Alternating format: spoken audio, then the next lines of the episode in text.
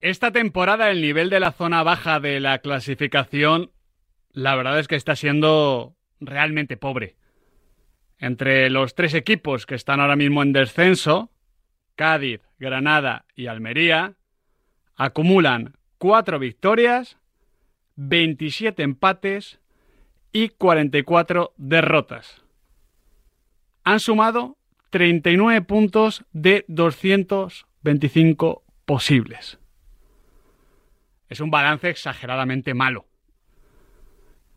Cierto es que de un tiempo a esta parte lo de sumar los 42 puntos para salvarte ha quedado obsoleto. En las últimas ligas han bastado 41, 39, 35, 37, 38, 30, 32, 39 y 36 puntos para mantener la categoría. Pero lo de esta temporada, salvo remontada inesperada, puede romper más de un récord negativo.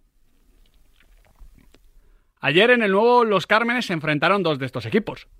El Granada con 13 puntos recibía a la Unión Deportiva Almería con 7. Para los locales el partido era, bueno, eso que los visitantes ni siquiera han llegado a poder plantearse.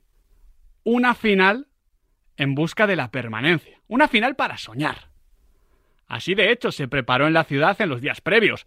La afición, por ejemplo, yo creo que estuvo más que a la altura. Les regaló a los suyos un recibimiento propio de la jornada 35 o 36 de la Liga Española. Fruto de esa sensación de, bueno, ahora o nunca que tiene el club. Pero esto al Granada, curiosamente, pareció sentarle muy mal. La mezcla de problemas, de la necesidad, de las urgencias y de las ganas formaron un cóctel explosivo.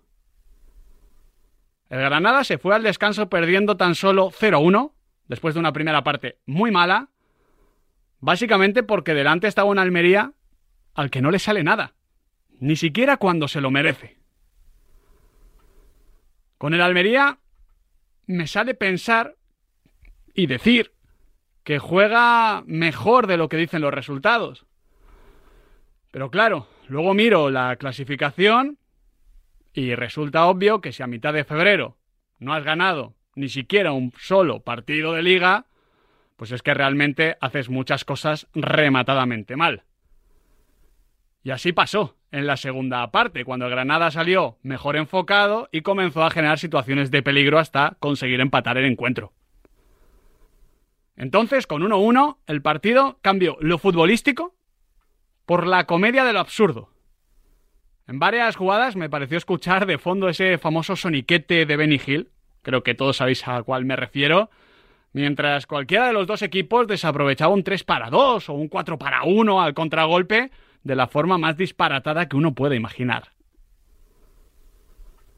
Al final, ninguno pudo ganar, aunque los dos merecieran perder. Y este me parece el mejor resultado posible para un partido que resume la temporada de ambos equipos. Supongo que tanto Granada como Almería acabarán bajando, junto a un Cádiz que no está mejor que ellos, a pesar de que tiene algún que otro puntito más. El problema es que una vez llegamos a este tramo de la competición, cada vez tengo más la sensación de que cada año descienden tres equipos, pero que quizás por nivel deberían bajar unos cuantos más. Y que si no lo hacen, más que por mérito propio, es por demérito ajeno. Quizás por esto se podría decir que en el reino de los ciegos, el Celta lleva años siendo el rey.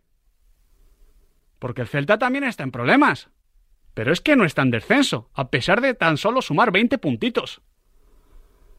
El próximo domingo tendrá que seguir demostrando que es el, bueno, equipo que está menos mal ante el Cádiz en el partido que honestamente yo más ganas tengo de ver de la próxima jornada. Porque, aunque ha llegado un poco de forma prematura, con el Granada-Almería de ayer, ya entramos de forma oficial en esa fase de la temporada en el que la lucha más emocionante de la liga la libran equipos con muchos problemas y muchas prisas, lo cual convierte cada partido, como ese Granada-Almería del día de ayer, en toda una final por la supervivencia.